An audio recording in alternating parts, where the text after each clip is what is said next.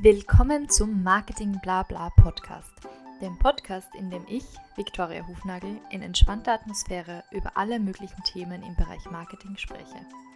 Ich freue mich sehr, dass ihr heute wieder mit dabei seid und wünsche euch ganz viel Spaß bei dieser Folge.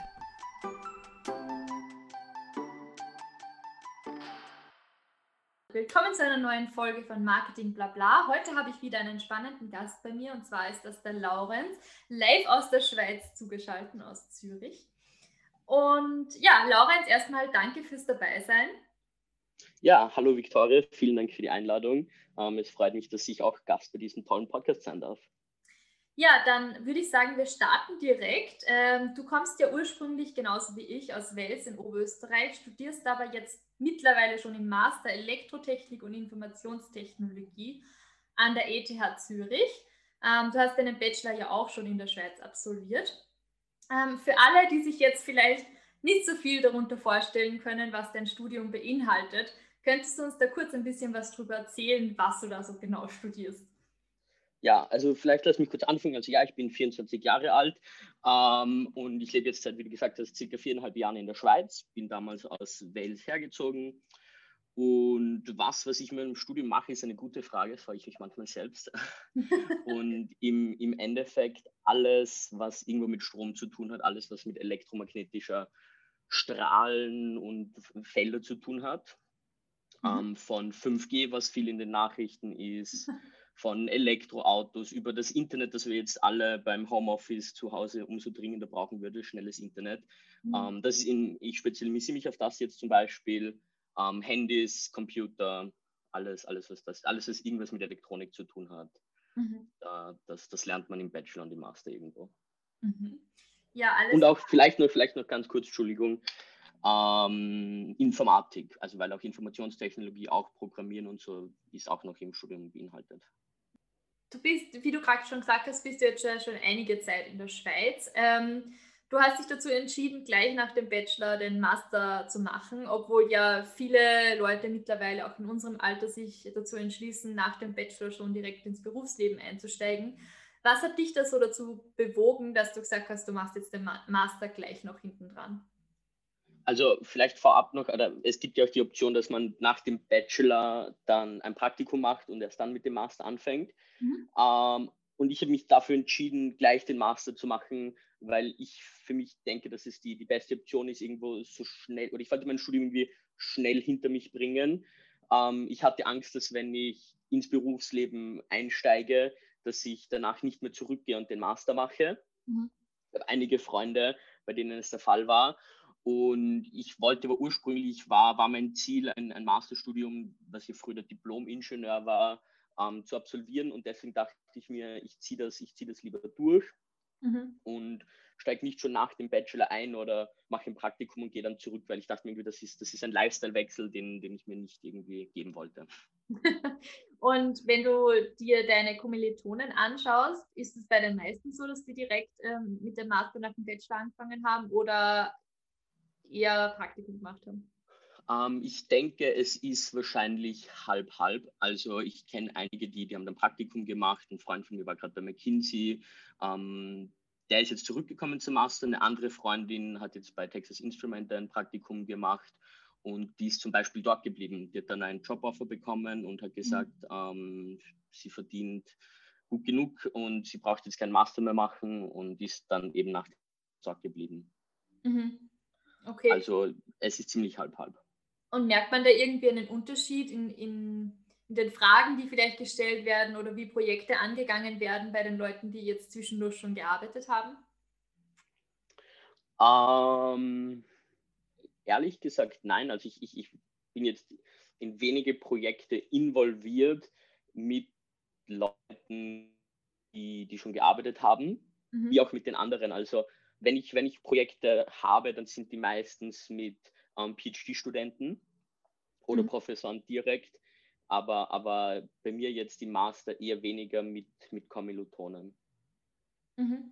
Okay, na spannend, weil das ist ja auch für viele Leute, die jetzt vielleicht erstmal einen Bachelor gemacht haben und dann gesagt haben, okay, jetzt arbeite ich mal, mache ein Internship oder arbeite ein paar Jahre und steige dann später vielleicht nochmal ein dass man da oft irgendwie merkt, dass ähm, die vielleicht eine andere Herangehensweise haben, praktischer, dass sie veranlagt sind, irgendwie mehr Fragen stellen aus dem oder dem Hintergrund. Aber ich glaube immer, das kann Vorteil oder auch Nachteil sein, wenn du damit reingehst, weil natürlich Theorie und Praxis ist nie ganz 100 Prozent. Ganz natürlich und ich denke vor allem auch im Master, so, so wie es jetzt bei mir ist oder in, in dem Bereich, wo ich bin, ähm, ist, ist auch viel Forschung und viele Sachen, die, die weg sind von der Praxis, die, also mein, mein, ich, ich schreibe gerade meine Masterarbeit und ich würde meinen, dass das Thema meiner Masterarbeit wird in den nächsten zehn Jahren nicht, nicht auf den Consumer Market kommen. Mhm. Insofern ist es weit weg von der Praxis. Und ich kann mir vorstellen, dass wenn da, wenn da jemand kommt, der irgendwie es gewohnt ist, an etwas zu arbeiten, was dann irgendwie drei Jahre später vielleicht schon auf den Markt kommt, was weniger Forschung ist, was mehr, ähm, mehr praxisch ist als theoretische Arbeit, dann ist das natürlich ein Wechsel, der dem nicht so leicht fallen würde. Mhm. Und wo siehst du durch das selbst eher in der Zukunft in der Forschung bleibend oder möchtest du dann auch mal in, in die Praxis wechseln, in ein Unternehmen gehen? Nein, also ich möchte definitiv in die, in die Praxis wechseln, in ein Unternehmen gehen. Ähm, ich sehe mich jetzt auch persönlich nicht wirklich im Research und Development.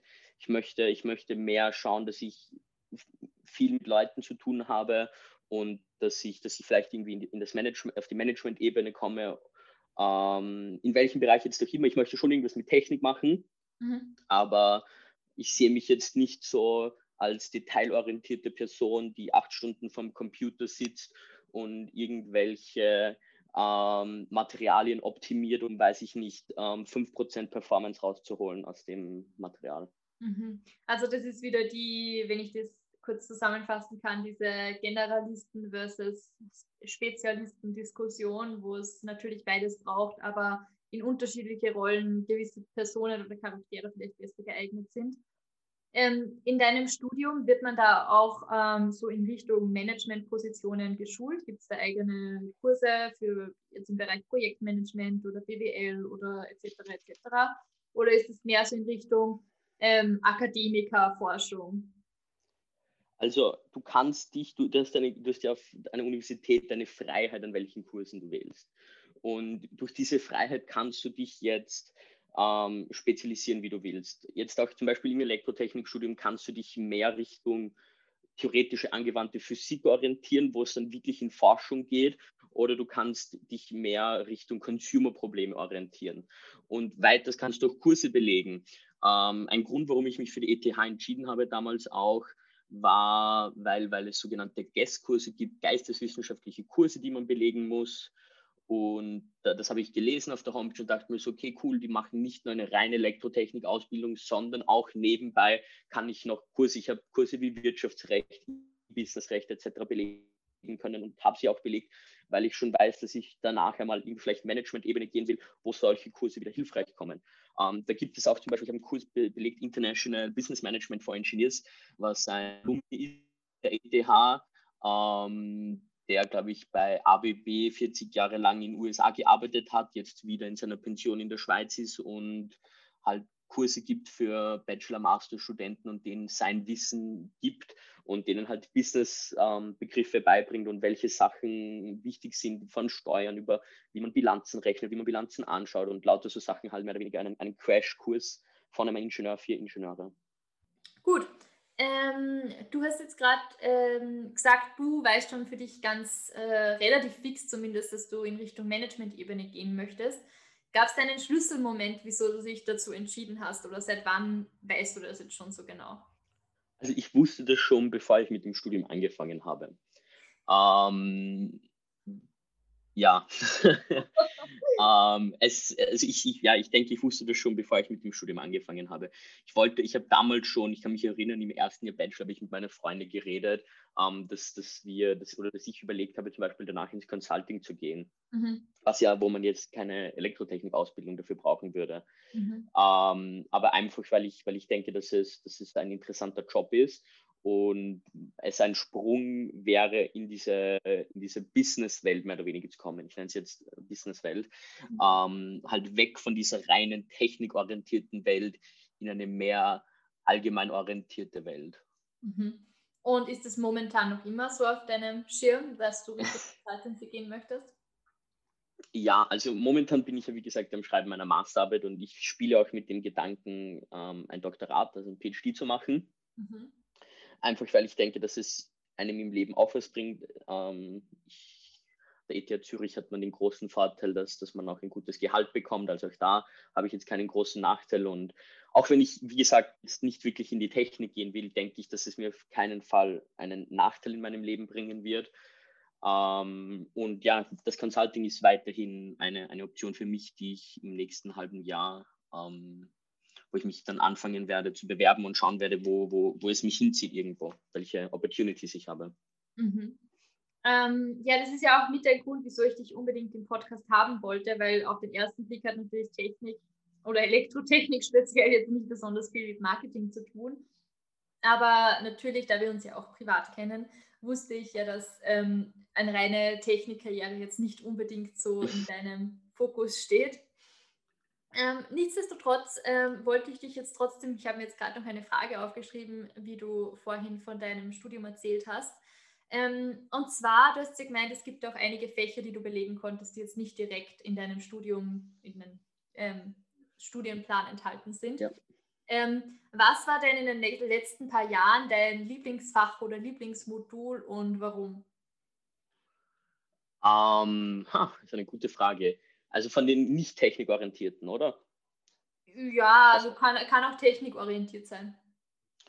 Okay, ähm, also ich denke wahrscheinlich, dass das prägendste Fach für mich, für mich war irgendwie Optical Communication Fundamentals, weil, weil das das Fach ist, was mich jetzt dazu gebracht hat, dass ich mich in diese Richtung spezialisiere.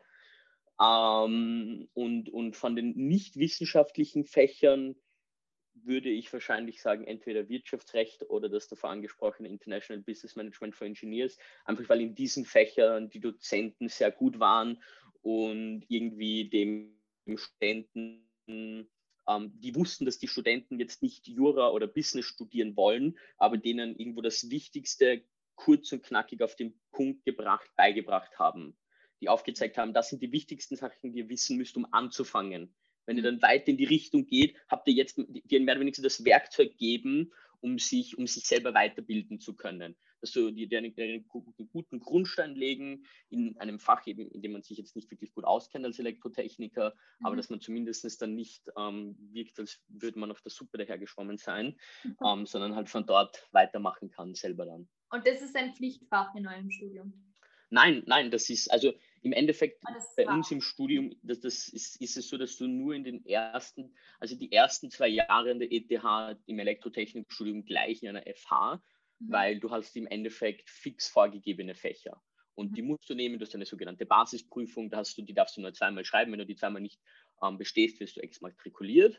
Und ja, genau, wie eine STEOP. Und dann im zweiten Jahr hast du zwei Prüf- oder drei Prüfungsblöcke mit denselben Kriterien, wo du jeden Prüfungsblock nur, nur zweimal schreiben darfst. Ähm, auch ein weiterer Unterschied zum Beispiel, dass die Noten nicht einzeln zählen, sondern durchschnittlich. Also es, das ganze System ist etwas anders. Ähm, und erst dann ab dem dritten Jahr, beziehungsweise dann im Master komplett, kannst du deine Fächer komplett wählen vom gesamten ETH-Vorlesungsangebot im Endeffekt.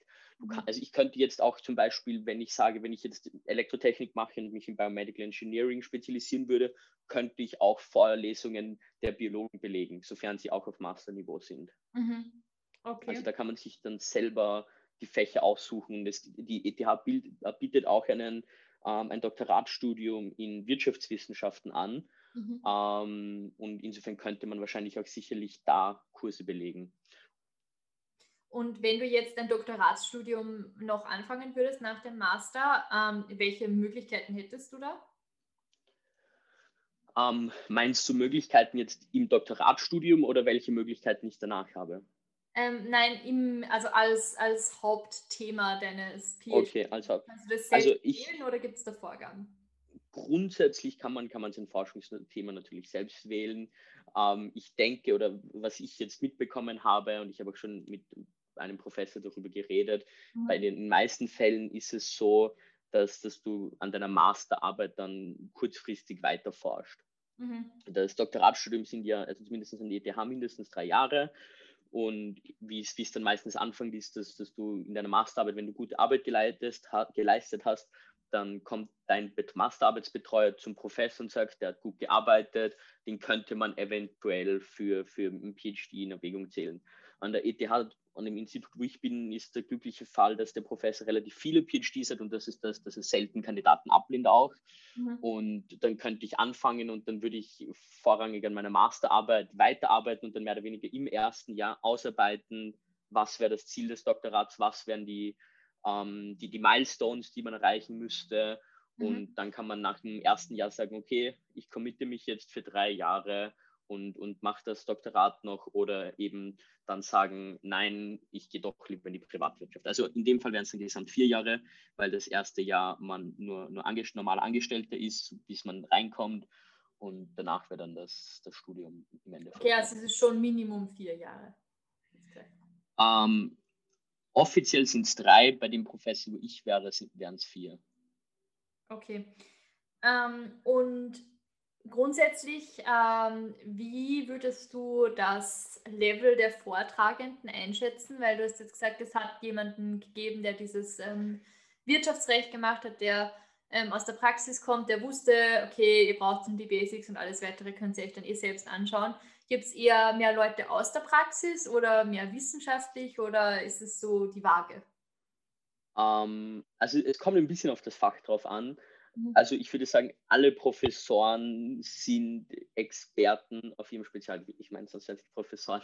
Mhm. aber aber ähm, es, gibt, es gibt einen Unterschied meiner Meinung nach zwischen Qualität des Unterrichts und, und mehr oder weniger Qualität des Professors weil ein Professor kann Experte der, der Quantenphysik sein, aber einfach ein schlechter Lehrer sein und es deswegen den Studenten nicht beibringen gut.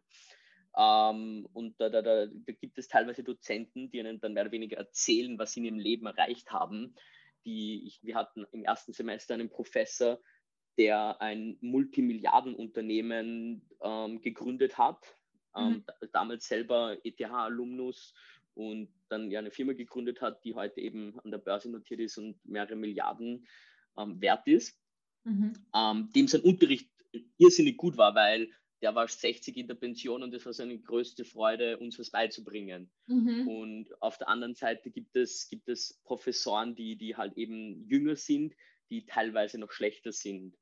Ähm, aber auch wiederum junge Motivierte. Also man, ich, ich traue mich da keine, keine pauschale Aussage zu treffen, aber im Großen und Ganzen ist das Niveau der Ausbildung sehr gut und eigentlich der, das der, den größten Vorteil, den ich jetzt zum Beispiel sehe, was ich, was ich rein mitbekomme von am ETH sein und von meinen österreichischen Freunden, ist, dass die Organisation der Universität ähm, auf einem anderen Niveau ist, muss ich sagen.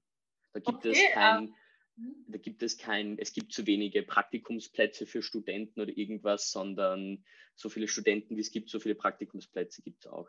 Mhm.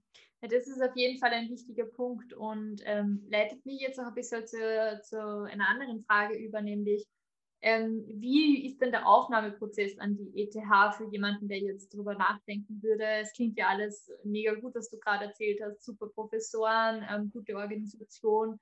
Ähm, wie schwierig ist es denn, an der ETH aufgenommen zu werden? Ja, das Gute ist, die ETH ist eine öffentliche Universität. Das mhm. heißt, jetzt zum Beispiel für Schweizer, jeder Schweizer, der an einer Uni, die, die Universitätsberechtigung hat, Matura etc., ähm, darf an der ETH studieren. Für Österreicher ist es nicht ganz so leicht, aber ist auch nicht sonderlich, also sonderlich schwer. Ähm, man muss, also ich, ich müsste jetzt die neuen äh, Sachen nachlesen, aber vor vier Jahren, wie ich angefangen habe, war es so, man musste Englisch, mhm. Mathematik und ein naturwissenschaftliches Fach maturiert haben mhm. und mit 112 bestanden haben in der Matura. Mhm. Ähm, das naturwissenschaftliche Fach konnte irgendwie Biologie oder Physik oder Chemie sein. Mhm. Ähm, was aber noch auffallend ist oder in meinen Augen lustig ist, ähm, HTL-Studenten zum HTL, ja, Schüler müssen zwingend eine Aufnahmeprüfung machen, weil dazu kommt noch, dass es irgendwo so Klauseln gibt, dass man in der in den zwei Jahren vor der Matura Geschichte etc. belegt haben muss. Okay. Also auch hier filtern sie irgendwie, weil, weil hat, hundertprozentig hätten HTL-Schüler eine bessere technische Voraussetzung für das Studium als jeder AHS-Student mhm. ähm, oder Schüler.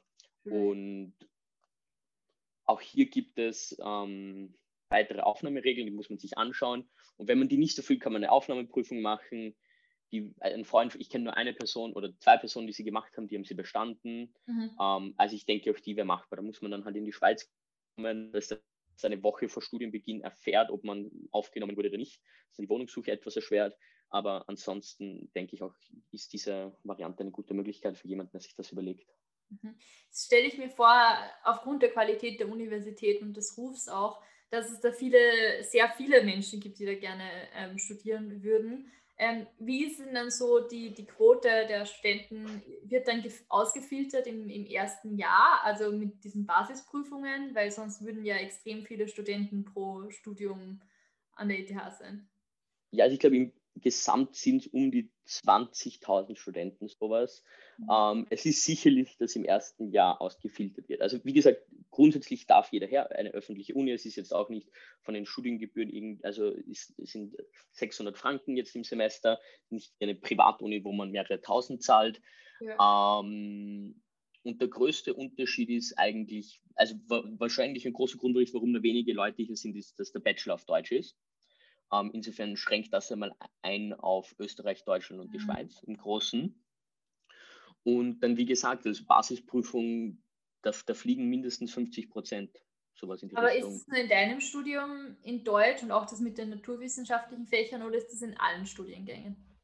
Naja, die ETH ist eine reine technische Universität. Ja. Ähm, von dem her, es gibt schon pro Studiengang unterschiedliche ähm, Aufnahmekriterien. Die, die, die ich jetzt genannt habe, waren für das Elektrotechnikstudium, ja. Ja, okay. Und, aber es sind alle in Deutsch? Ähm, Im Bachelor, alle, alle Bachelor-Studiengänge sind auf Deutsch. Und dann, glaube ich, irgendwie umgekehrt, jedoch sind 95 Prozent der Masterstudiengänge dann auf, auf Englisch. Und ich habe irgendwann mal eine Statistik angeschaut. Ähm, ich glaube, im Bachelor sind es zum Beispiel noch 80 Prozent muttersprachig deutsche Kinder. Mhm. Ähm, und dann im Master sind es schon nur noch 60 Prozent und im Doktorat überhaupt nur noch 20 Prozent oder so. Also mhm. da merkt man schon auch, dass je höher man in der Bildung kommt, ähm, dass hier dann umso mehr der internationale Einfluss eine Rolle spielt. Mhm.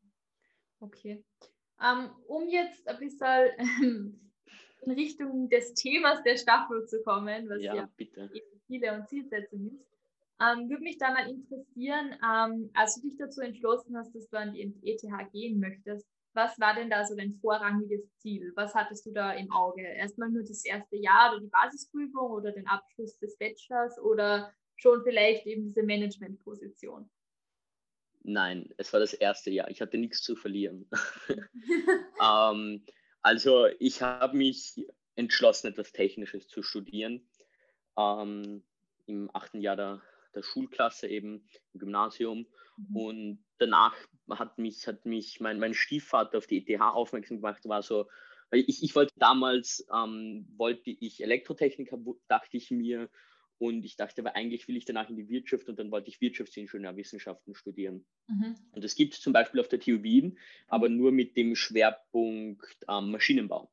Mhm. Und dann habe ich mal gegoogelt und habe gesehen, okay, ähm, ich glaube in Leipzig oder so gibt es eine FH, die macht, die macht ähm, Wirtschaftswissenschaften mit, mit Elektrotechnik. Dann habe ich meinen Eltern gesagt, ja, ich will das machen. Daraufhin mein Stiefvater so, ja, aber wenn du schon Technik machen willst und bereit bist, ins Ausland zu gehen, schau dir mal die ETH an. Bis, bis mhm. dorthin kannte ich diese Universität nicht. Mhm. Ähm, und dann habe ich, hab ich die ETH gefunden und dachte mir so, wow, ähm, das ist irgendwie die achtbeste Universität der Welt. Ähm, sie ist in Zürich. Ähm, kann ich das überhaupt? Schaffe ich das? Mhm. Aber aber ja, es geht um Ziele und, und bin auch irgendwo ein ehrgeiziger Mensch.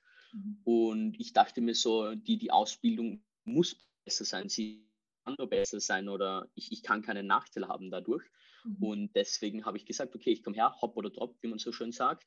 Mhm. Ähm, und mein, mein, mein, mein, großes, mein großes Ziel war natürlich schon die, die, die Mastersbildung in Elektrotechnik. Also hätte ich das erste Jahr hier nicht bestanden, wäre ich nach Wien gegangen und hätte dort wahrscheinlich Elektrotechnik angefangen. Mhm.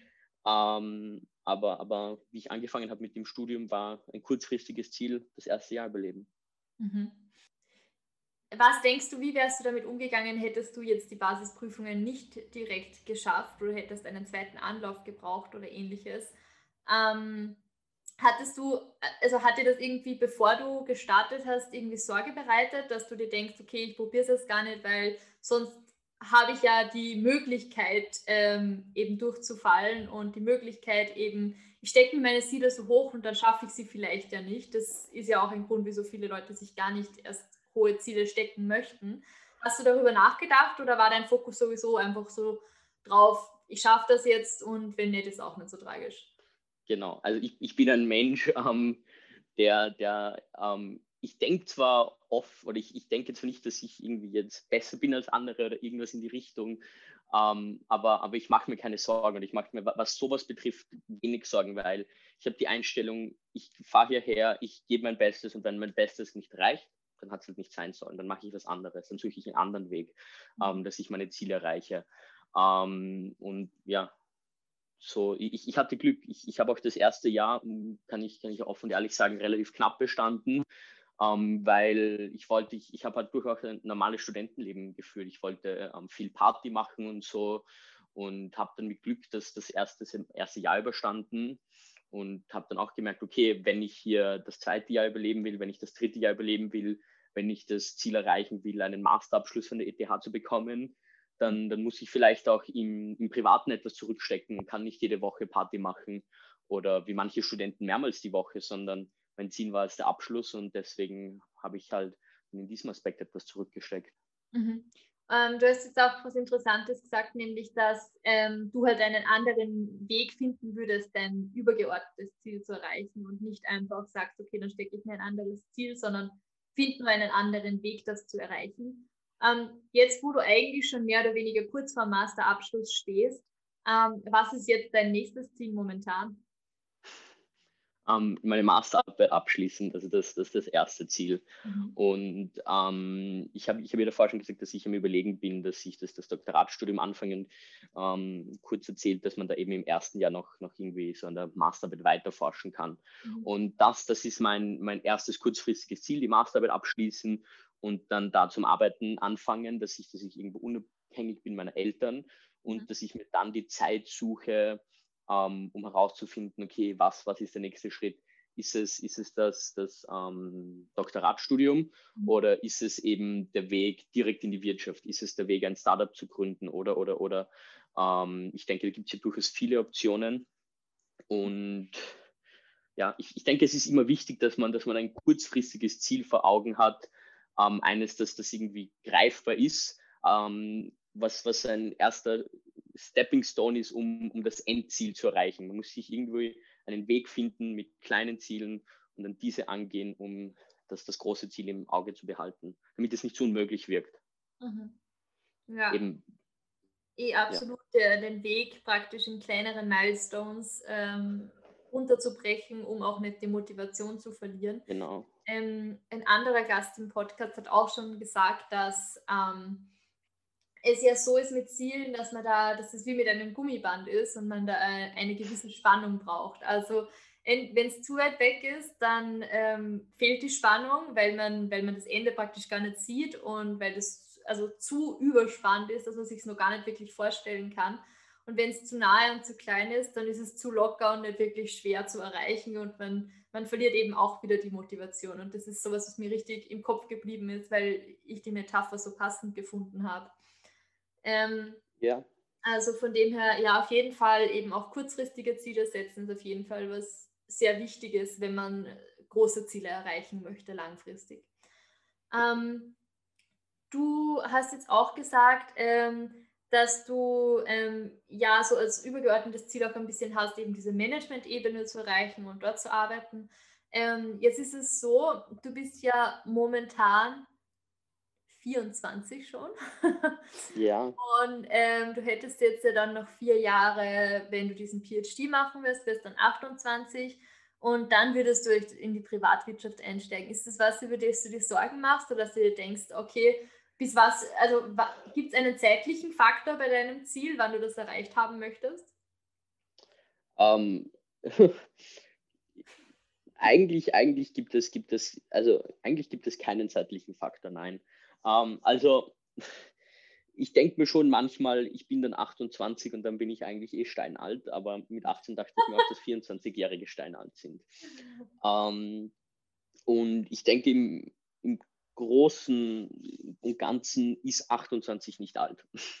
Wir, wir, Menschen werden heute 80 Jahre alt, wir arbeiten alle bis 60 ähm, oder der, der, Großteil der Bevölkerung arbeitet bis 60 und auch meine Eltern sagen mir, du, du bist noch lange genug im Berufsleben, ähm, nutze die Chance, bilde dich so weit. Vor, äh, vor allem eine Sache, die, die ich, muss man irgendwo Corona jetzt, jetzt ansprechen, weil es ist auch sicher jetzt momentan nicht ähm, das Leichteste, den, den Arbeitsmarkt zu betreten. Mhm. Und auch, auch dieser Fakt würde irgendwo in die Karten spielen, okay, investiere weiterhin in mich selbst, in meine Ausbildung, ähm, in mein Skillset. Mhm. Ähm, ja, und ich denke, weil selbst jetzt als, als Doktoratstudent kriegst du irgendwo, sage ich jetzt mal, Management-Qualifikationen mit, weil du musst dir dein eigenes Projekt betreuen. Ähm, du musst drei Jahre dich auf dasselbe Thema fokussieren.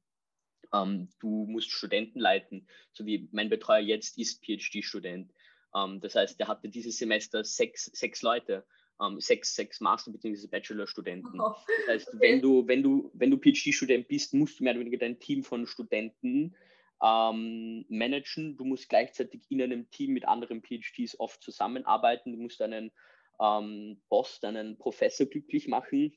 Mhm. Gleichzeitig musst du die ETH glücklich machen und denen sagen, ja, ich kriege euer Geld, aber dafür forsche ich damit und, und ich erreiche meine Ziele auch. Mhm. Also du bist, du bist halt als, als PhD-Student irgendwo wirklich auch ein Projektleiter, der ein Projekt leitet mit drei Jahren sehr tiefen Fokus, weil ich denke, ähm, dass es genügend PhD-Studenten gibt, die dann am Ende dieser drei Jahre ein Experte auf diesen Gebiet sind, wo es weltweit wahrscheinlich nur 50 oder 100 andere gibt. Mhm. Gibt es natürlich Themen, die sind, die sind nicht so wichtig, aber oder nicht so relevant jetzt direkt. Mhm. Aber du bist trotzdem ein Experte, der seinesgleichen sucht. Mhm. Und du hast vielleicht auch die Möglichkeit dadurch, dass du dich ähm, besser dann in deine Mitarbeiterinnen ähm, reinfühlen kannst, die ja dann auch Experten auf ihrem Gebiet sind, Spezialisten. Und du auch weißt, zumindest einmal die Erfahrung gemacht hast, ähm, auf einem, in einem Bereich ähm, sehr tief drinnen zu sein und später dann ist es ja sowieso eher so, dass man einen breiteren Fokus hat und genau. nicht mehr so die Zeit oder den Luxus hat, ähm, da eben so viel Zeit rein zu investieren in ein Thema. Ja, und also wenn es vor allem auch ein Thema ist, das dich interessiert, dann hast du, hast du hier den Vorteil, dass du was forschen kannst, mhm. des Forschens willen du musst dann niemanden rechtfertigen, okay, wir können das jetzt verkaufen. Mhm. Stimmt. Ähm, ja. Also es, es, hat alles seine Vor- und Nachteile. Natürlich, wenn ich jetzt gleich in, die Arbeits-, in den Arbeitsmarkt einsteigen würde, ähm, würde ich mich ja genauso hocharbeiten. Ich würde auch mein Skillset erweitern, ich würde neue Leute machen, ich, ich würde networken. Ähm, es ist immer ein Abwiegen, was, was, was man selber lieber machen würde im Endeffekt. Mhm. Und weil du Corona eben schon erwähnt hast, ähm, hat das, also welche Ziele hast du denn außerhalb vom Studium und ähm, wie hat dich denn der Virus grundsätzlich beeinflusst in der Erreichung deiner Ziele, abgesehen von jetzt diesem übergeordneten Ziel der Managementposition? Genau. Also Corona hat mich wenig beeinflusst, weil es mein Studium nicht verzögert hat und, und auch meine Lebensziele. Also mein, mein Lebensziel ist es, ein schönes Leben ähm, zu leben, wie ich denke ich so jeder Mensch. Das schöne Leben legt sich jeder selber anders aus. Mhm. Und ich, ich finde durchaus ein schönes Leben irgendwo ein gewisser Jet-Set-Lifestyle, also wenn man viel reisen kann, wenn man, wenn man sich ähm, gutes Essen leisten kann, wenn man sich eine schöne Wohnung leisten kann und so weiter. Mhm. Ähm, und auch, auch dahingehend hat mich Corona jetzt nicht, nicht wirklich ähm, ja, meine, meine, meine Ziele verändert. Auch, auch die privaten Lebensziele hat es, hat, es, hat es nicht wirklich langfristig verändert. Es hat, es hat etwas geändert, wie ich, wie ich im Hier und Jetzt bin, etwas mehr Rücksicht auf andere nehmen, ähm, andere Menschen helfen etc. Mhm. Das ist natürlich auch eine Sache, die, die, die im Laufe meines Lebens sicherlich immer Einfluss nehmen wird. Keiner von uns. Ähm, also irgendwo bis zu einem gewissen Grad stimmt es schon, dass das Leben nach Corona anders sein wird als davor, weil jeder aus dieser Krise irgendetwas ähm, mitnehmen wird. Und wenn es nur so simple Sachen sind, ich habe erst vor einem Monat von meiner Mutter gehört, dass ähm, in österreichischen Krankenhäusern es praktisch keine Grippepatienten gibt, mhm. weil jeder Maske trägt, jeder hält Abstand. Ich ja. denke, das ist dann auf jeden Fall eine Sache, die man für sich später anwenden kann, dass man, wenn man Halsweh hat, einfach eine Maske trägt, wie, wie es in Asien schon lange üblich ist. Ja. Ähm, einfach mehr Rücksicht auf andere und ältere Personen nehmen, was das betrifft. Mhm. Ja, interessant, dass du denkst, dass äh, die Maske uns langfristig begleiten wird, weil. Ja, Im, Kleinen, nicht im Großen, nicht, dass es, dass es eine Maskenpflicht geben wird. Ja, aber ich bin, mir, ich bin mir sicher, dass das Zukunft. Also ich, ich, ich kann es dir sagen, ähm, dass wenn ich das nächste Mal krank sein werde, mhm. ähm, ich eine Maske tragen werde. Einfach weil ich mir denke, okay, äh, ich bin es eh jetzt schon. Ich kann nur Leben retten. Ich, ich kann niemandem damit schaden. Ja, na, du hast absolut recht. Ich finde es auch ähm, interessant. Also so praktisch habe ich eigentlich noch gar nicht drüber nachgedacht, aber ja, durchaus möglich und auch sinnvoll, wie du sagst, dass man halt dann einfach schadet ja nicht, wenn es das mal, wenn es dann trotzdem einkaufen gehst, dass der Maske aufsetzt. Genau. Ähm, oder dass man Homeoffice macht, wenn man sich krank fühlt. Ja, oder einfach nicht ganz fit, genau. Wenn es einem genau. eh gut geht, eigentlich zum Arbeiten, aber man jetzt vielleicht irgendwie trotzdem ein bisschen Husten hat oder so, dann möchten wir jetzt nicht gleich einen anderen anstecken. Ist eigentlich für die Wirtschaft auch sinnvoll. Ja.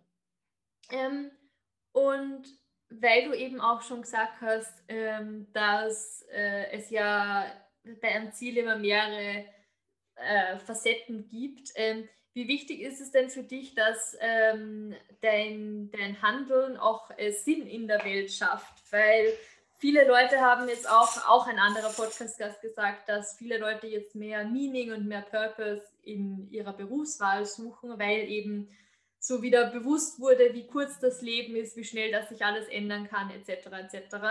Ähm, hat Corona da für dich etwas verändert in dem Denken oder ist es für dich wichtig? Also ist eine schwierige Frage zu beantworten.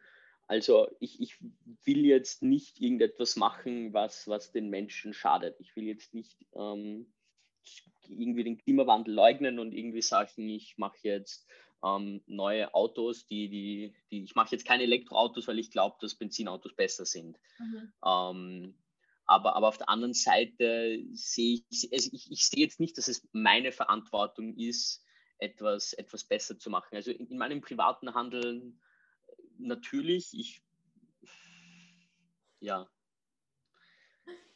Okay, also du. Der, es, der es fällt mir schwer, diese Frage zu beantworten, es tut mir leid. ja, also der, der Punkt ist so, im Kleinen kann ja jeder etwas zutragen, genau. aber für dich ist es jetzt nicht, also du siehst es jetzt nicht in der Verantwortung, da jetzt die komplette Nein, Welt. Lass es, lass es mich vielleicht so formulieren. Ja. Also im Kleinen ja. Ähm, bin ich dafür, dass man, dass man bei sich selber anfängt zu schauen, wo man Sachen verbessern kann.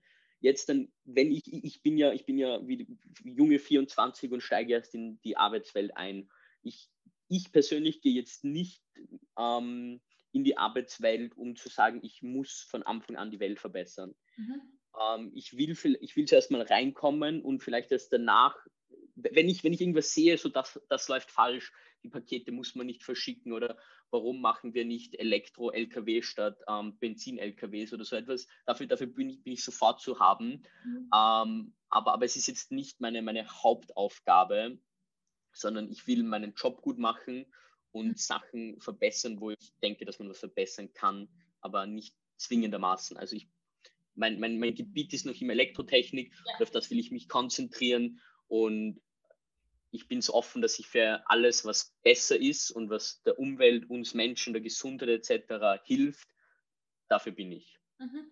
Ja, das ist ja auch äh, mit wieder ein vorausgesagtes, eine vorausgesagte Folge der Pandemie, dass man eben sagt, okay, ich mache jetzt das, indem ich wirklich gut bin, das mir wirklich Freude bereitet, weil ich eben das Beste in meinen Augen aus meinem Leben machen möchte. Und das muss jetzt nicht notwendigerweise eben für jeden der Umweltschutz sein, auch wenn vielleicht die Mehrheit zustimmen würde, dass das ähm, das wichtigste Thema unserer Zeit ist. Ähm, ja, aber das bedeutet nicht, dass er jetzt jeder seinen ganzen Arbeitsaufwand in dieses Thema stecken muss. Genau, aber zum Beispiel ein interessantes Beispiel Formel 1. Also ich bin großer Formel 1-Fan mhm. und ist ja eigentlich, schadet dem Klima, kann man irgendwie nicht anders sagen. Mhm. Ähm, und als die Pandemie dann kam, haben gewisse Formel 1-Teams sich zusammengeschlossen. Mhm. Und, und in der Formel 1 sind ja ähm, Aerodynamics ein, ein sehr großes Thema. Und da gibt es genügend viele kleine, ähm, weiß nicht, von Turboladen etc. auf jeden Fall ähm, Geräte, die die Luft zirkulieren im Endeffekt. Mhm. Und die haben dann angefangen, einfach ähm, Ventilation Machines zu bauen für Krankenhäuser. Die haben innerhalb von ein, zwei Monaten einen neuen Ventilator gebaut, haben ihre Fabriken, die sie verwenden, die sie hatten, um die Autos zu bauen, um Ventilatoren zu bauen und Echt? um dann wirklich an Krankenhäuser auszuliefern. Also das ist schon eine Sache, wo, okay, ich bin Spezialist in Aerodynamics, ich, es gibt jetzt keine Formel 1, deswegen helfe ich da zum Beispiel meine Expertise und die haben das wirklich gemacht. Also ich glaube, es waren Mercedes, oder es ist jetzt egal welche Teams, was ich immer, es waren drei, vier Teams, die das gemacht haben und die da ihre Leute zur Verfügung gestellt haben mhm. und die mhm. dann auch wirklich den Menschen geholfen haben. Wurde das ähm, vermarktet in diesem Formel 1-Bereich? Weil ich muss jetzt sagen, ich persönlich wusste davon, was aber nichts bedeutet, weil in Formel 1 kenne ich mich wirklich nicht aus, aber wäre ja auch marketingtechnisch interessant. Also vermarktet wurde es nicht. Es, es gab schon so Press Releases und so, mhm. wo sie sagen, okay, das machen wir, aber sie haben es jetzt nicht an die große Glocke gehängt. Mhm. Das, es, es, war jetzt nicht so, dass du dann wochenlang nur, nur das gehört hast, mhm. sondern es war so, hey, wir machen das jetzt, mhm. ähm, wir denken, das ist gut, aber, aber jetzt, es ist ja nicht ihr Fokus, wie gesagt, es ist nur etwas, was sie, wo sie ihre Expertise nutzen konnten, kurzfristig mhm. für etwas anderes. Es ist jetzt mhm. nicht so, glaube ich, dass sie das noch weitermachen, weiterhin. Ja. Ähm, jetzt hast du in, in, deiner, in den letzten paar Minuten schon sehr viel darüber erzählt, über dein übergeordnetes Ziel und deine beruflichen Ziele. Ähm, es hört sich jetzt sehr so danach an, dass wirklich alles in deinem Leben sehr stark danach ausgerichtet ist, dieses Ziel auch zu erreichen. Ähm, wie, wie wichtig findest du denn für dich selbst, dich auf eine Sache zu fokussieren und alles andere praktisch, ja, sicher gibt es noch Hobbys oder eh, wie du gesagt hast, du gehst trotzdem noch aus mit Freunden, wenn jetzt gerade nicht Corona ist. Aber ähm, wie wichtig findest du denn da so einen Ausgleich auch zu schaffen zwischen Freizeitaktivitäten, die jetzt nicht direkt äh, dir in deinem späteren Leben was nützen oder muss für dich wirklich alles äh, in diese Richtung gehen? Nein, also für mich ist es sehr wichtig. Ich bin sicherlich kein Mensch, ähm, der ein Jahr lang keinen Ausgleich haben kann. Oder ich bin jetzt kein Mensch, der von fünf in der Früh bis zehn am Abend und das Montag bis Sonntag arbeiten kann. Mhm. Ich, ich setze, ich kann meine Prioritäten richtig setzen. Ähm, zum Beispiel in der ETH hast du im August und im Juli oder im August Prüfungen. Das heißt, du lernst den ganzen Juli, August und sitzt auf der Uni und siehst die ganzen Stories deiner Freunde, wie sie irgendwo in der Welt gerade unterwegs sind oder in Österreich und Urlaub machen. Mhm. Ähm, und du sitzt auf der Uni und lernst und das Montag bis Sonntag den ganzen Tag. Ähm, und das, das, das kann ich gut, aber, aber es, ist, es, ist, es ist irgendwie so ein, so ein Paradoxon irgendwie. Wir, wir arbeiten alle, um Freiheiten zu bekommen. Ja. Und dieses, dieses Arbeiten nimmt uns aber irgendwo Freiheiten. Wie, ja. wie, wie ist es jetzt? Soll ich, soll ich jetzt, ähm, jetzt mit meinen 24 Jahren die nächsten sechs Jahre durchgehend arbeiten, hoffentlich mir ein Vermögen erarbeiten und dann mit 50 sagen, ciao Leute, ähm, ich gehe jetzt auf die Malediven und ich komme einmal im Jahr zu Weihnachten heim, damit wir uns noch sehen. Also das ist nicht mein Ziel irgendwo auch. Ja. Aber, aber es ist schon mein Ziel irgendwo, dass ich mit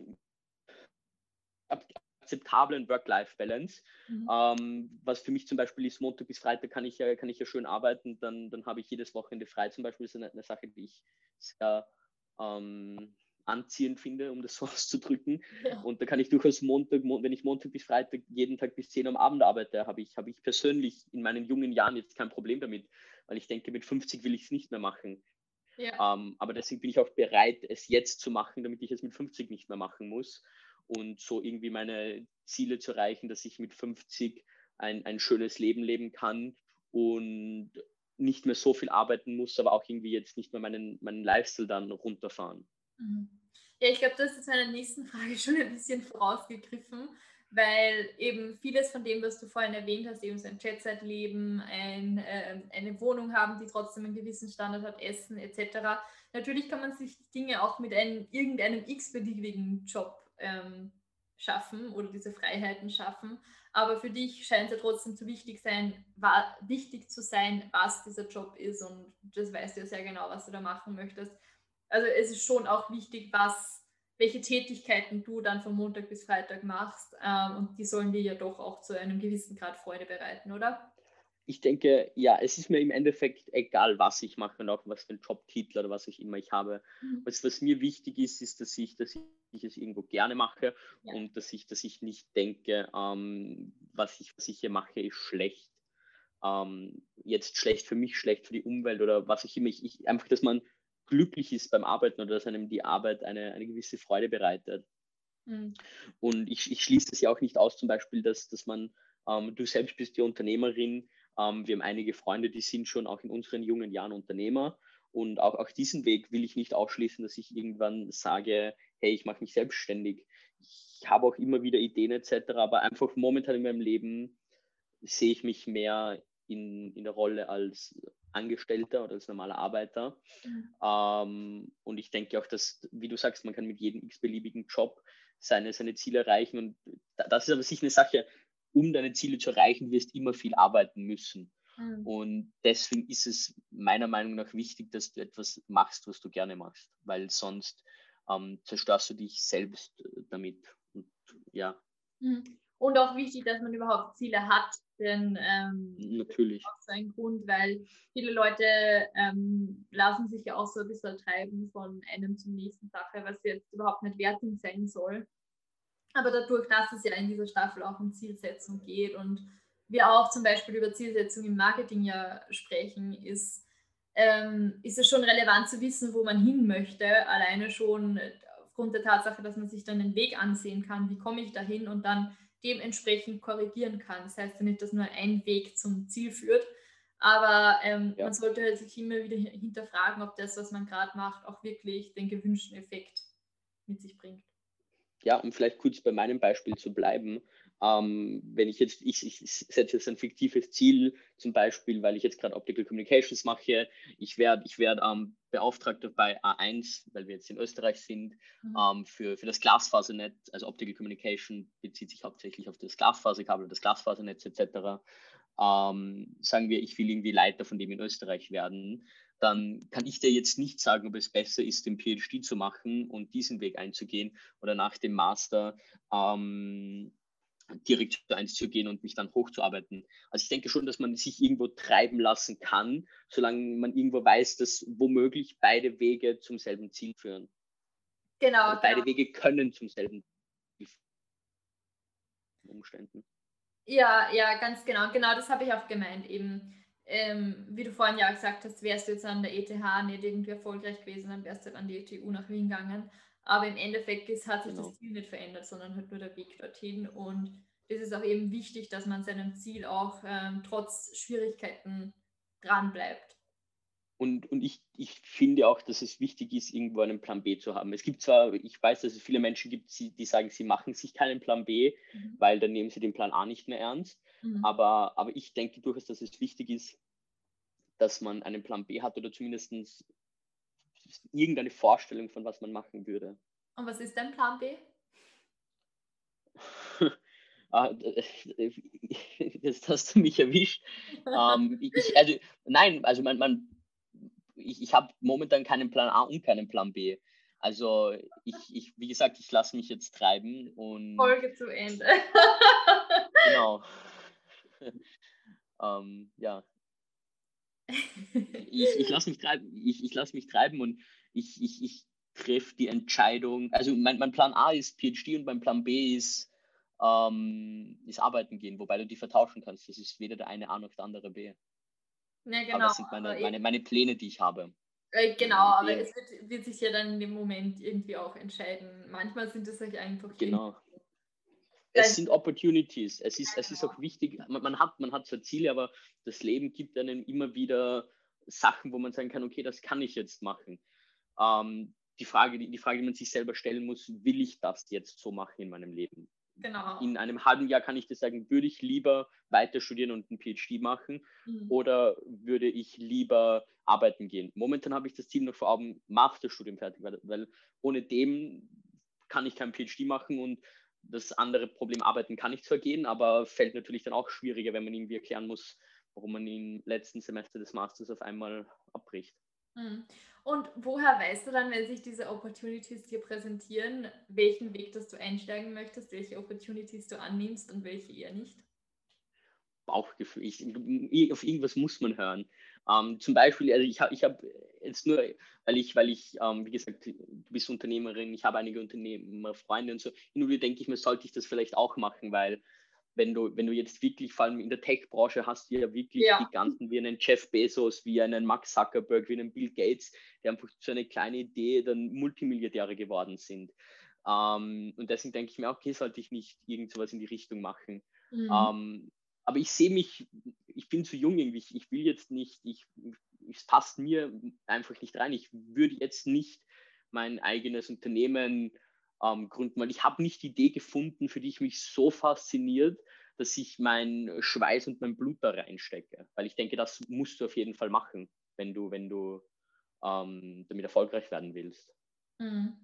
Ja, auf jeden Fall, aber das bedeutet ja eben, wie du sagst, selbst wenn du irgendwie momentan das Ziel hast, ähm, in ein Unternehmen zu gehen, heißt das nicht, dass wenn du dann eine Fügung hast und dann irgendwie in zwei, drei, fünf, zehn Jahren dir das, die Idee kommt und du genau. da voll davon überzeugt bist, dass du dann nicht deinen Weg endest und sagst, okay, jetzt, jetzt gründe ich.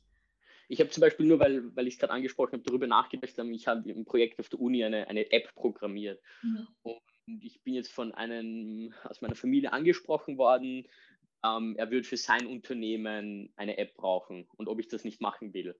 Dann war ich so, ja, kann ich ja mal schauen und so. Und dann habe ich mir gedacht, okay, eigentlich, wenn ich das für ihn mache, könnte ich mich, könnte ich ja probieren, irgendwo mich damit ähm, selbstständig zu machen, dass du irgendwie äh, für kleine KMUs in Österreich, die dann auf diese Unternehmen zugeschnitten sind, etc. Mhm. Ähm, und ich habe keine Lust drauf. Also, wie gesagt, ich spezialisiere mich jetzt auf was anderes und nicht auf App-Design, aber ich denke, dass ich durchaus, wenn ich wollen würde, das, das machen könnte. Aber mhm. ich sehe mich jetzt einfach nicht momentan dazu bewegt. Mhm.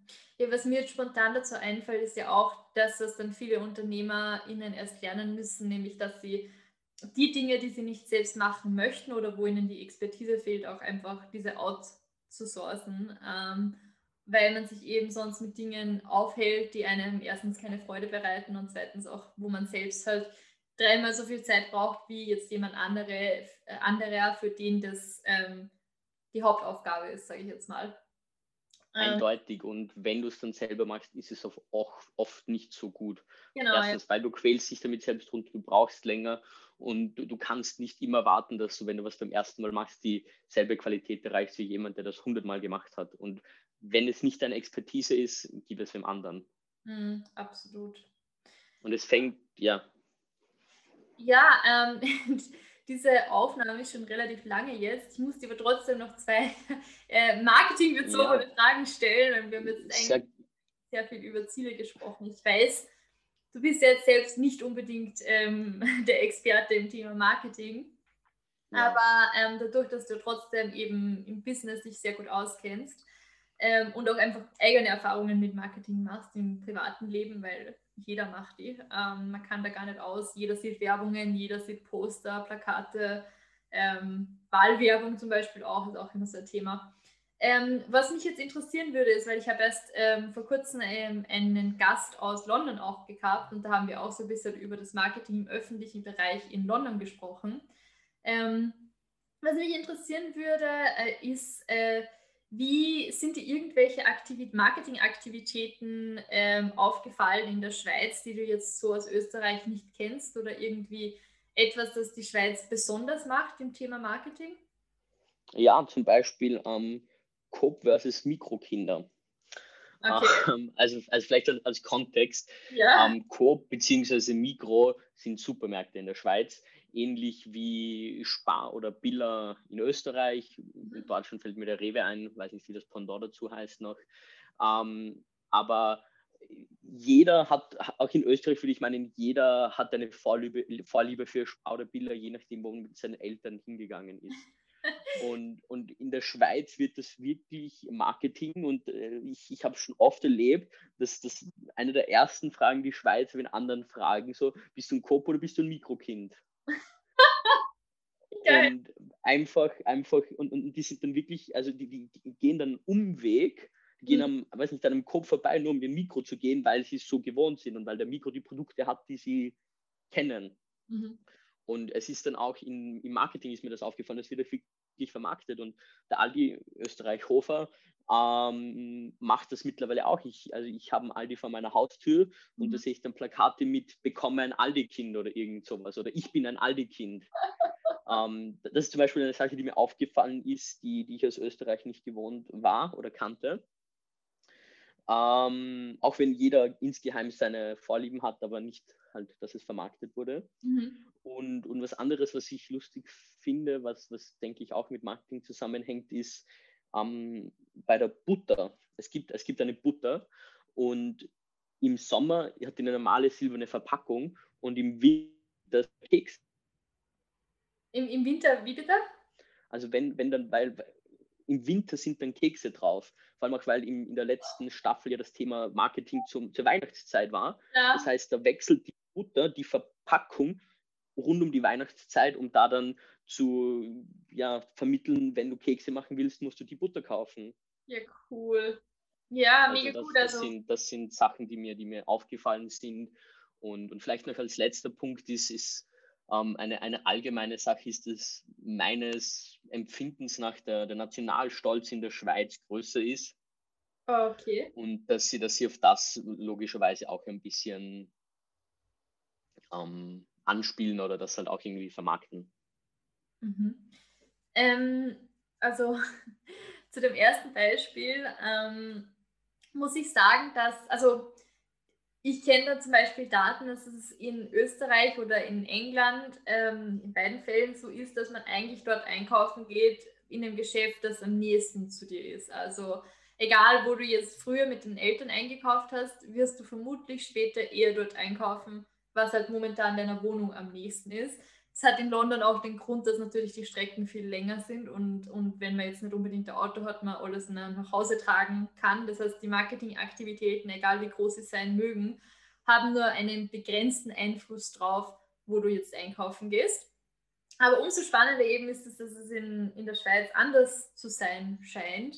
Ähm, ja. Weil trotzdem, eh wie du gesagt hast, in Österreich, du hast trotzdem irgendwie so einen Favoriten. Also, genau. ähm, dass du jetzt sagst, wenn du jetzt beide in unmittelbarer Nähe hast und es sind jetzt nur zwei Minuten länger und es geht jetzt zum Beispiel nur ums Mittagessen oder so, wo du jetzt nicht unheimlich viel tragen musst, ähm, dass du dann eher zu dem einen oder eher zu dem anderen gehen würdest. Aber in der Schweiz scheint es ja nochmal ein bisschen extremer also, zu sein. So, so, wirkt es auf mich. Also ich, meine, ich bin wirklich schon auf Partys gestanden, wo dann gefühlt die erste Frage bis, war, bist du Kopf- oder Mikrokind? Voll cool.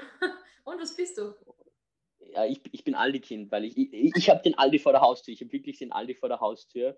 Ja. Ähm, und deswegen bin ich Aldi-Kind, weil für mich ist es so, ich gehe zu dem, der, der mir am nächsten ist. Ja, klassisch Österreich. Ähm, wobei, ja, wobei ich wollte ich wollt sagen, ähm, also jetzt zum Beispiel bei mir in meiner Wohnung, wo ich in Zürich bin, habe ich sowohl einen Coop und einen Mikro, der, der gleich weit weg ist. Und mhm. da wird dann natürlich auf jeden Fall das die Rolle spielen, wo, wo ich eben mit meinen Eltern hin bin oder als Kind. Mhm. mhm. Ja, ähm, zu dem zweiten Thema mit den saisonalen Verpackungen ähm, da hatte ich auch schon in der letzten Staffel eben was dazu gesagt, weil genau. eben so die Vorbereitung für so Verpackungen ja extrem langwierig sind und man da äh, im Marketing-Department schon sehr bald damit anfängt, bis es dann ähm, in Operations wirklich produziert wird, bis es dann wirklich ausgeliefert wird, etc. etc. Ist gar nicht so einfach. Aber natürlich ähm, komplett verständlich und macht auch so gut wie jedes Produkt, dass man ähm, das für die jeweilige Jahreszeit anpasst um eben genau den Leuten zu suggerieren, ähm, ja, im Winter vielleicht zum Kekse backen, im Sommer eher um Kräuterbutter auf den Grill zu werfen oder whatever. Also ja, macht durchaus Sinn, das, das ähm, hat man, glaube ich, auch international.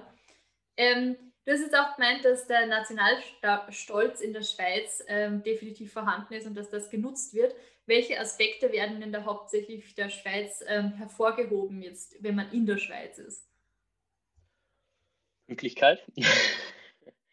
ähm, also, das, das, das, also die Uhrenindustrie ist natürlich sehr groß in der Schweiz und ähm, die, die, die, Pünktlichkeit ähm, am Bahnhof merkst du das schon. Da wird dir gesagt, ja, der Zug ist nur für Wie viele Minuten? Ich glaube, in Österreich nur zwei Minuten. Zwei Minuten. Mhm, okay. Wenn, wenn, der Zug, wenn, wenn der Zug zwei Minuten verspätet ist und du stehst schon am Bahnsteig, kommt eine Durchsage, der Zug ist voraussichtlich zwei Minuten verspätet. Mhm. Ähm, ich bin schon oft äh, in, in, Österreich, Italien oder Deutschland, habe ich zehn Minuten gewartet und es wurde nicht gesagt, dass der Zug überhaupt verspätet ist. Oh, Uhren und Pünktlichkeit, ich super. ja. Ja. Ähm, und, und dass auch einfach Schweizer Produkte ähm, extra hervorgehoben werden. Natürlich äh, passiert in Österreich auch, aber ich denke vor allem auch mit dem Nachhaltigkeitstrend und Klimawandel, dass man mhm. regionale Produkte ähm, konsumieren soll, ist das natürlich nochmal vers verstärkt. Ähm, und dass da in der Schweiz sehr viel Marketing draufgelegt wird, weil vor allem auch hier mit der Schweiz ein extremer Kostenunterschied ist. Also ich, ich denke, ich will jetzt keine gefühlsmäßig, wenn ich jetzt an Eier zum Beispiel denke oder so, würde ich schätzen, dass die Schweizer Eier wahrscheinlich 50 Prozent teurer sind als, als die Importeier aus, aus den Niederlanden oder so. Mhm. Und, und da denke ich dann auch, dass halt das Marketing irgendwie so drauf gelegt wird, um den Nationalstolz zu sagen, ja, wirklich ähm, nicht nur regional nachhaltig, sondern auch noch die, die anderen Aspekte. Wenn du an die Preise von Fleisch oder tierischen Produkten generell denkst, sind die dann durchschnittlich eher teurer als in Österreich oder gibt es da keinen Unterschied? Ja, schon. Also die, die, ich würde meinen, die, die Grundnahrungsmittel, Nudeln, also eine Packung Nudeln würde ich, würde ich jetzt keinen Unterschied merken bei den Preisen zwischen Österreich und der Schweiz. Mhm. Aber bei Fleisch etc. merkt man, merkt man auf jeden, jeden Fall einen Unterschied. Es kommt dann auch immer darauf an, ähm, teilweise bei, bei internationalen Unternehmen wie Apple etc. Mhm. Ähm, merkt man oft keinen großen Unterschied. Ähm, da, ist, da ist oft nur der, nur der Wechselkurs unterschiedlich, obwohl ja das Preisniveau in der Schweiz höher wäre, was sie eventuell ausnutzen könnten. Mhm. Aber, aber in den meisten Fällen ist da dann, da dann kein Unterschied. Okay. Mhm. Ähm, und die Schweiz ist ja oft auch dafür bekannt, ähm, etwas moderner und ihrer Zeit voraus zu sein im internationalen Vergleich. Ähm, deshalb ähm, überrascht es mich jetzt auch gar nicht, dass du sagst, das ist mehr noch der Fokus auf Klimaschutz und auf ähm, regionale Produkte, vielleicht auch auf Bio und eben ähm, ja, Produkte aus der Schweiz. Gibt es sonst noch irgendwas, wo, wo der Fokus im Marketing noch mehr drauf gelegt wird als bei uns jetzt in Österreich? Ähm, ich, ich, ich lebe zwar jetzt schon seit vier Jahren nicht mehr in Österreich, aber gefühlt ist, ist hier mehr, mehr Fokus auf zum Beispiel neue, neue iPhones und neue Handys. Also, also auf neue Technik jetzt zum Beispiel. Ähm, ja, generell wahrscheinlich eher Luxusgüter, oder? An sich schon. Genau, wahrscheinlich auch mehr Luxusgüter, ja und, und vielleicht noch etwas mehr diese, diese Kurzweiligkeit mancher Produkte. Wobei das ja auch irgendwo gegen die Schweiz spricht, weil, weil die Uhren, die sie produzieren, zeitlos sind und oft äh, mehrere Jahrzehnte oder Generationen überdauern. Mhm. Ähm, und, auch, und auch da, weil du meintest, die, die Schweiz, die, ich denke, die Schweiz ist sicher sehr innovativ, ähm, aber auf der anderen Seite ist sie, ist sie politisch teilweise durchaus um, eher etwas weiter hinten will ich jetzt nicht sagen, aber zum Beispiel ist jetzt sehr lang, nur um ein Beispiel zu nennen, dass, dass Frauen wählen dürfen in der Schweiz, ist glaube ich 50 Jahre aus oder so. Also da, da, da waren sie zum Beispiel eher wieder weiter hinten im Vergleich. Mhm. Also es ist immer, man muss das immer abwiegen. Mhm. Ja, auf jeden Fall. Ähm, weil wir vorher schon so lange über die Uni gesprochen haben, über die ETH, die ja einen sehr guten Ruf international genießt, Platz 8 im, im World Ranking, hast du vorhin gesagt.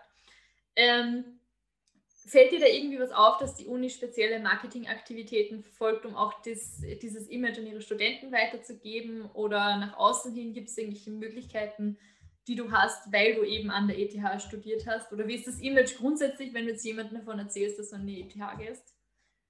Ähm, es ist sehr, sehr unterschiedlich. Also es, es, passiert mir durchaus öfters, dass es Leute gibt, die die ETH nicht kennen, weil die ETH sicherlich ähm, in, der, in der breiten Bevölkerung nicht so bekannt ist wie ein MIT, Oxford oder Cambridge etc. Mhm. Ähm, jedoch unter, unter Technikern ist sie, ist sie auf jeden, den meisten Technikern ist sie ein Begriff, ähm, auch vielen anderen Studenten etc. Also es ist unterschiedlich. Also ich hatte schon Reaktionen von Wow an die ETH bis was ist das, ähm, alles dabei. Ähm, keine schlechten Reaktionen. Mhm. Das, das ist vielleicht das einzig Positive. Mhm. Ähm, ich würde meinen, das Image wird einem vermittelt auf, auf, auf jeden Fall von den, von den Professoren irgendwo, die, die irgendwie immer so einen ehrwürdigen, das ist, dass wir doch eine Ehre haben sollten, ähm, irgendwo, dass wir hier in der ETH studieren dürfen oder können. Mhm. Weil ähm, marketingtechnisch von der Uni siehst du hin und wieder Plakate zum Beispiel von Einstein, mhm. weil, weil Einstein an der, an der ETH studiert hat. Ähm, auch ich kann mich erinnern, ähm, der Ferdinand Pirch, ähm, der, der, Enkelsohn von Ferdinand Porsche, der, der lange Zeit den VW-Konzern, glaube ich, geleitet hat. Mhm. Ähm, wie der dann gestorben ist, etc., war das, war das dann auch wieder vermehrt in den Zeitungen, etc. Aber grundsätzlich marketingtechnisch würde ich meinen, ist die Uni jetzt nicht, nicht überaus aktiv, ähm, sondern es ist, es ist mehr so, dass das, es gibt ja schon auch eine starke Alumnus-Verbindung, glaube ich, oder Alumni-Verbindung, ähm, aber es ist jetzt nicht, nicht übertrieben viel. Mhm. Es wird, wird, immer hauptsächlich durch die Lehrenden vermittelt, würde, also äh, als Student zumindest, mhm. kriegst du das hauptsächlich ähm, über, die Lehr über das Lehrpersonal mit. Ja. Ja, ich glaube, das ist in den meisten Universitäten so und eben, dass man so ein, zwei bekannte äh, Alumni Gesichter sich aussucht. Ja, die, die genau. der Uni waren und jetzt den Nobelpreis gewonnen haben oder whatever. Den gibt's genau. Gibt es wahrscheinlich auf der Uni Wien auch. Ich hätte jetzt noch nicht erfahren, wer das sein sollte. Aber, aber zumindest ich kenne es von meiner Zeit. Es gibt sicher genügend. Ja, genau. ja, ähm, ja, ich glaube, wir kommen dann eh zum Abschluss von dieser Folge. Wir haben jetzt eh schon so relativ lange gesprochen. Ähm, es war aber auf jeden Fall interessant. Du hast uns sehr viel darüber erzählt, wie du eben Zielsetzungen in deinem eigenen Leben behandelst und auch, ähm, ja, wie kompliziert unter anderem es auch sein kann oder wie facettenreich eine Zielplanung und eben der Weg dorthin sein kann. Ähm, daher denke ich, dass es auf jeden Fall, auch wenn es jetzt nicht im direkten ähm, Zusammenhang mit Marketing steht, ähm, sehr aufschlussreich für meine ZuhörerInnen sein wird, da eben ja auch viele noch gar nicht wissen, ob sie jetzt wirklich direkt ins Marketing gehen wollen oder welche auch ja zum Beispiel nur in der Unternehmensführung hast du ja bis zu einem gewissen Grad mit auch mit dem Marketing Department zu tun. Also schadet es auf keinen Fall auch mal so einen technischen Blick zum Beispiel auch auf Marketing zu werfen. Ähm, ja. ja, auf jeden Fall deine Insights aus der Schweiz sind sowieso spannend, beziehungsweise über die ETH weil es natürlich auch ein Weg sein kann, wie man, äh, den man einschlagen kann, je nachdem, was eben seine Zielsetzung ist. Ja, vielen Dank, dass ich, dass ich hier sein durfte und vielleicht zum Abschluss noch würde ich sagen, ähm, dream big, ähm, wenn, auch wenn du deine Ziele dann nicht erreichst, du, du hast zumindest groß geträumt und hast es probiert. Jeder scheitert im Leben und aus Fehlern lernt man. Scheitern gehört dazu, um, um nach oben zu kommen. Ja, das ist der perfekte Abschluss für diese Folge. Vielen Dank nochmal, dass du dir die Zeit genommen hast. Und ja, wir wünschen dir auf alle Fälle viel Erfolg beim Schreiben deiner Masterarbeit. Vielen Dank und auch viel Erfolg euch allen. Ciao. Das war's auch schon wieder mit dieser Folge von Marketing Blabla. Vielen Dank fürs Dabeisein. Wenn euch die Folge gefallen hat, würde ich mich freuen, wenn ihr dem Podcast folgt, um keine weiteren Folgen mehr zu verpassen. Weitere Infos zum Thema gibt's auch auf Instagram bei @marketingblabla.